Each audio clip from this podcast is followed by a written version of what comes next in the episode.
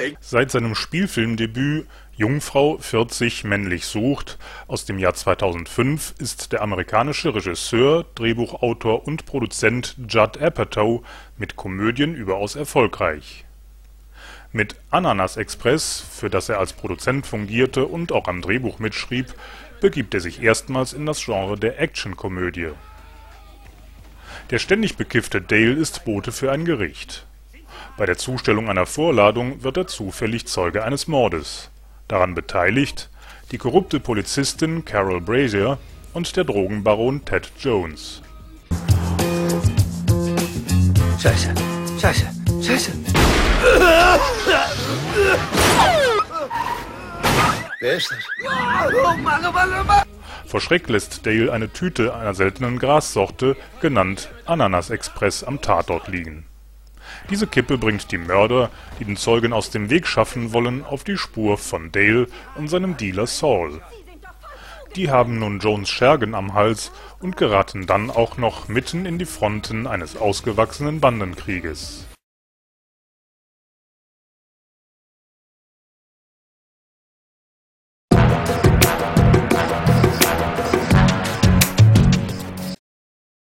In allen Kriegen der Geschichte kam es neben Plünderungen auch immer zu Vergewaltigungen. Das war auch nach dem Einmarsch der Roten Armee in Deutschland Ende des Zweiten Weltkriegs der Fall. Für sein Drama Anonyma – Eine Frau in Berlin greift Max Färberböck auf den Tagebuchbericht einer Betroffenen zurück. Nina Hoss spielt die Journalistin Anonyma. Sie steckt im Keller eines durch Bomben verwüsteten Wohnhauses fest, zusammen mit vielen meist weiblichen Bewohnern es ist Ende April 1945 und die Russen sind dabei, Berlin einzunehmen. Die junge Frau wird, wie viele ihrer Leidensgenossinnen, das Opfer von Vergewaltigungen durch die Besatzer. Während die anderen Frauen sich in ihr Schicksal fügen, will sie wenigstens bestimmen, wem sie sich hingibt. Es ist der Offizier Andrej, der ihr Schutz vor dessen Kameraden gewähren soll. Mit der Zeit kommen sich die beiden tatsächlich näher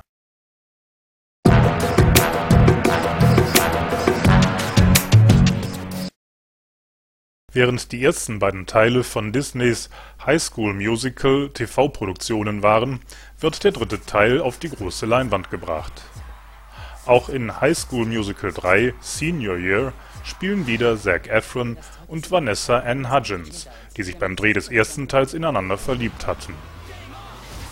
Für Troy Bolton und Gabriela Montez geht die Schulzeit an der East High allmählich zu Ende.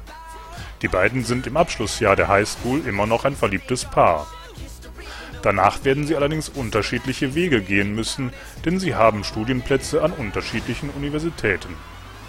Bis dahin steht jedoch noch Büffelei für die anstehenden Prüfungen an. Und auch die Wildcats, die Basketballmannschaft an der Highschool, haben mit ihrem Star Troy noch wichtige Spiele zu bestehen.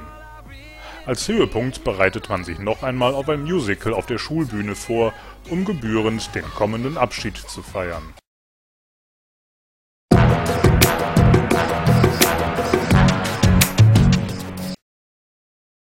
Der 1995 vom portugiesischen Schriftsteller José Saramago veröffentlichte Roman Die Stadt der Blinden gehört zu den Werken, die als unverfilmbar galten.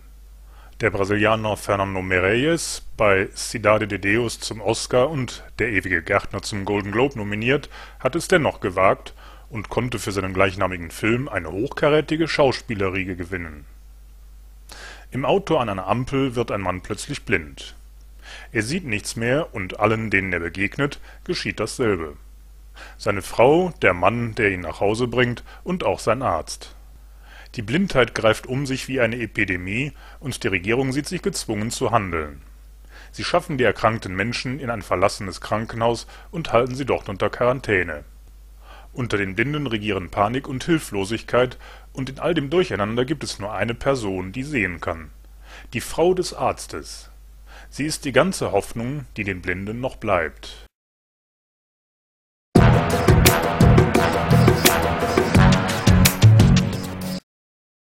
Bis zu ihrer Bezwingung hatte die Eiger Nordwand acht Tote gefordert, bis heute stieg die Zahl auf über 60. Mit dem Bergdrama Nordwand verfilmte Regisseur Philipp Stölzl die wahre Geschichte eines riskanten Anlaufes vierer Bergsteiger, die versuchten, als Erste den Gipfel über diese mörderische Route zu bezwingen. Benno Fürmann und Florian Lucas spielen die Deutschen Toni Kurz und Andi Hinterstoisser. Von klein auf sind die Freunde begeisterte Kraxler. Johanna Wokalek als Tonis Jugendliebe Luise ist Journalistin und sieht die Chance für eine tolle Story. Sie überredet die beiden, mit der Erstbesteigung der Eiger Nordwand Ruhm in Nazi-Deutschland zu ernten. Doch auch die Österreicher Edi Rainer und Willi Angerer sind schon auf dem gefährlichen Weg zum Gipfel. Beobachtet per Fernrohr von Medien und Urlaubern, spielen sich bald dramatische Szenen im Berg ab.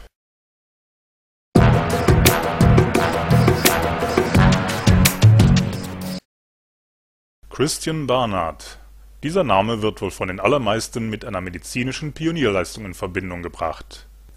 Dem Chirurgen, der die erste Herztransplantation an einem menschlichen Patienten erfolgreich durchführte, wurde dadurch ein gigantischer Ruhm zuteil. Nach seinem Tode meldete sich allerdings jemand, der daran partizipieren wollte. In der Dokumentation Hidden Heart wird Hamilton Naki vorgestellt, der behauptet, entscheidenden Anteil an diesem Ereignis zu haben. Christina Karrer und Werner Schweizer gehen der Sache auf den Grund. Sie zeigen Archivaufnahmen und sprachen mit Beteiligten und Familienangehörigen der beiden mittlerweile verstorbenen Protagonisten